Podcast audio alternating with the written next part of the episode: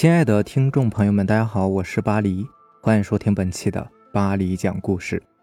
咱们今天晚上要分享的这篇故事呢，名字叫做《同事遭遇的恐怖经历》，作者孤影狼。那是一个星期天的晚上，我们几个关系不错的朋友在一起胡吃海喝，聊着聊着就扯到了鬼怪、灵异之类。站在科学的立场来看。人体不过是由二十四种不同的化学元素组成的，细胞老化死亡，生命自然结束。可有时候发生在身边的一些匪夷所思的古怪问题，就连科学也无法探究。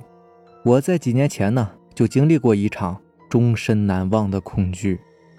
那是刚步入社会不久，跟着小舅在酒店做厨师，店面也不大，十几张桌子，五个雅间儿。除了一间做更衣室，其他的都是正常运行。那是个夏天，像往常一样，中午忙完已经是下午两点了。店里面的人走的走，懒得出去的直接拉几张凳子一并就睡了。平时我是不睡的，但是那天热得过了头，就走向雅间，打算进去休息一会儿。谁知连开三间房，里面都是有人的，而且都是女服务员。我那时候跟女孩说个话都会脸红的，更别说别的了。心里面祈祷着，下一间可别还有人呢。开门的一刹那，一股阴凉的感觉让人头皮发麻，好凉快呀！而且还没有人。高兴之余，很快就并齐四张凳子，往上面一躺，眼睛一闭，打算好好休息休息。可就在这个时候，恐怖的事情发生了。我清楚的记着，闭眼还不到十秒钟。忽然，一股极强的重力压在身上，大脑一瞬间变得无比清醒，想挣扎着坐起来，却发现连睁眼都难。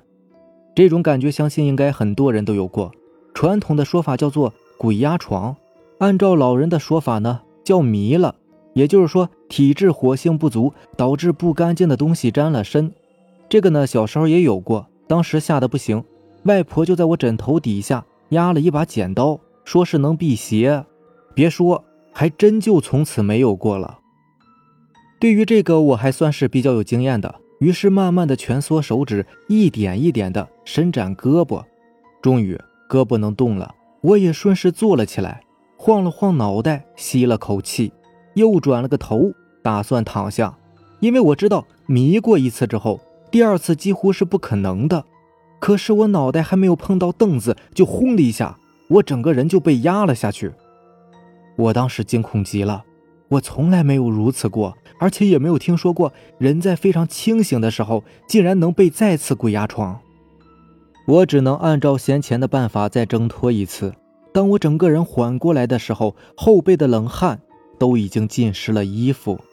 这个房间肯定有问题，不是死过人，就是下面有坟。当时胆子也是比较大，明明知道有心出去。可是呢，又舍不得这个阴凉的地方，站起来走了几分钟，又把凳子弄得是哗哗乱响，想要借此吓唬吓唬那些不干净的东西。这次应该是没有问题了吧？我这样想着，就又躺在凳子上。结果刚闭上眼睛，那毛骨悚然的感觉再一次传来，又是费力的挣脱一番。好在这三次都没有看见什么恐怖的东西，这一次我是怎么也不敢再睡了。只能是头也不回的跑出了雅间儿。五点上班的时候还心有余悸，看到刷碗的阿姨来了。阿姨是个本地人，就住在后面的小区。于是我跑过去问：“咱这个店下面以前是不是有坟呢？”阿姨说：“是啊，这个地方以前是乱葬岗，埋的人呐得有百十来号呢。”说完，发现他们一个个都是安静的瞪着眼，我就问。你们相信世上有鬼吗？场面顿时热闹起来。有人说信，有人说宁可信其有，不可信其无。老姚呢，更是拍着桌子吆喝：“男鬼拉回去看门，女鬼啊拉回去做老婆。”而平时叽叽喳喳好热闹的雨婷，这个时候却安静地说了一句令人吃惊的话：“我相信，并且我见过。”雨婷的老家是在四川的。她说，小时候父母为了挣钱，把她送到奶奶家养。她是奶奶带大的，爷爷也不是亲生的，所以对她和奶奶并不好。在她十一岁的时候，奶奶病了，瘫痪，全身只有右手几根手指可以移动，吃喝拉撒都需要人照顾，人也变得非常迷糊。有时候看到雨婷，很怪异的问：“你是谁呀？”雨婷就会说：“我是婷婷啊。”婷婷又是谁呀？婷婷是您孙女啊。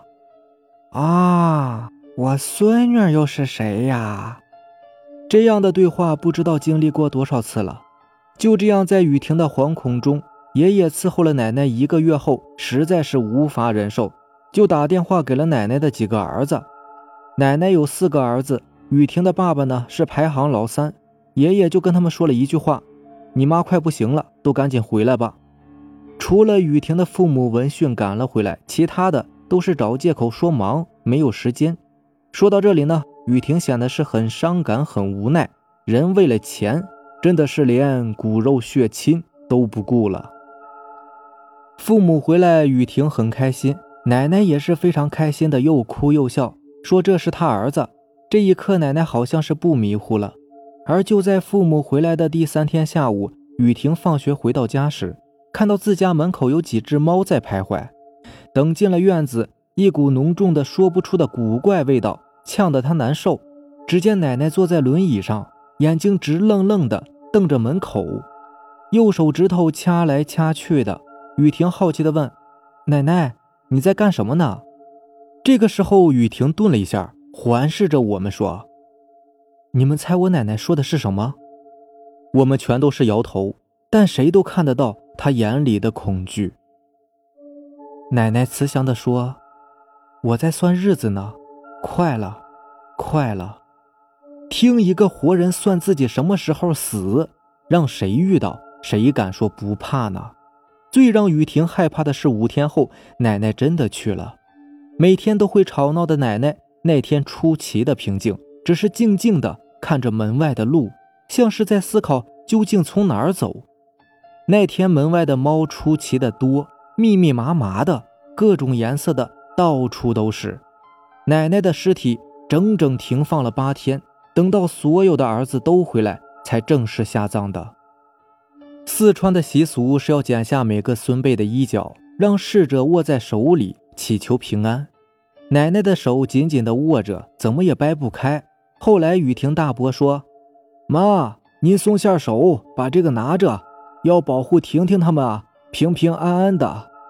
说来也是奇怪，奶奶的手慢慢的自己松了，在场的所有人都被吓得不行。塞到奶奶手里的时候，她的手慢慢的又握了起来。奶奶下葬的时候，家里所有人都哭的是悲痛欲绝，雨婷的眼睛都已经哭肿了，看着奶奶孤零零的坟头，他知道奶奶永远的没了。雨婷讲的故事呢，恐怖成分并不多，但是却让我联想到至亲至情，能拥有的时候一定要好好珍惜啊！别将来后悔时，只能是睹物思情。树欲静而风不止，子欲养而亲不待。看着外面的月色，仔细想想，我也好几年没有见到我外婆了，也许也该回去看看了吧。下面这个故事呢，是由咱们的听友 David。给咱们分享的，在一所学校里面流传着这样的一个故事：学校有一栋女生宿舍楼，已经很旧了，因为住的人不多，所以学校呢也没有整修。这栋楼里有三分之一的房间都是关着的。小倩和小雅是刚住进来的新生，第一天晚上深夜，他们隐约听到有很凄惨的哭声从走廊传来，以后的几乎每晚都是这样的。听得令人毛骨悚然，于是他们就向学姐说起这件事情。开始学姐们一口否认，但是经不住小雅和小倩的追问，终于说出了实情。原来在这栋楼的某一间寝室里，曾有一个女生上吊自杀了。小倩是一个无神论者，一听这话就不信了。她说：“晚上的哭声啊，肯定是有人装神弄鬼，今晚我就要去拆穿他。”说着，他就离开了。胆小的小雅呢，还没有反应过来，但是学姐们的话并没有讲完。后来的话呀，只有小雅听到了。这天晚上，小倩和小雅都没有睡着。半夜十二点刚过，隐约的哭声又飘来了，令人汗毛倒竖。小倩就对小雅说：“我们去找找吧。”便拉着小雅循声走去。小雅早已经是面如纸灰，木木的由小倩牵着走。深夜的寝室走廊弥漫着鬼魅的气息，几盏忽明忽暗的小灯照着，把他们的身影长长的拖在地上。他们循着哭声来到四楼，这层楼面几乎所有的房间都是关着的，在这里哭声听起来更加凄惨，也更加恐怖。现在连小倩也有点害怕了。他们来到一间寝室门前，这里就是传出哭声的地方。这间寝室显然是已经关了很久了。门上斑驳的旧漆和一些蜘蛛网，表明这里好多年都没有人打理过了。这时候，恐怖的哭声突然停止住了，留下死一般的寂静。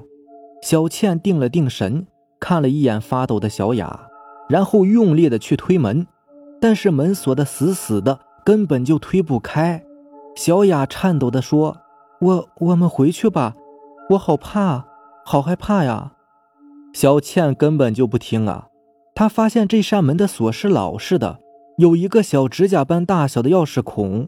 于是她就把眼睛对着钥匙孔朝里面看，只看到了血红一片，除此之外什么也没有。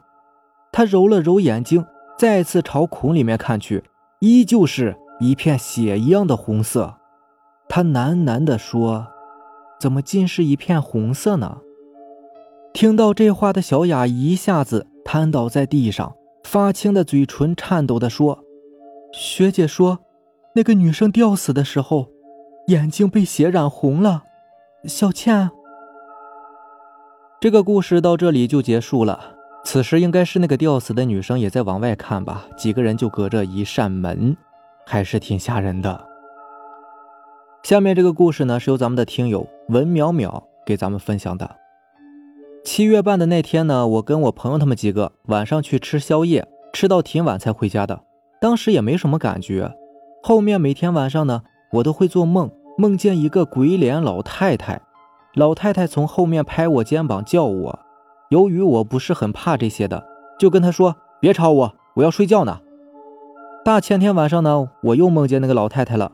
这次老太太把一份倒着的报纸递到我面前，我把报纸拿下来。就看见老太太很恐怖的对着我笑，但是我当时的反应不是害怕，而是直接一拳打了过去，然后跟她说：“妈的，敢吓老子呀！”我感觉当时老太太应该是有点后悔找的是我了吧。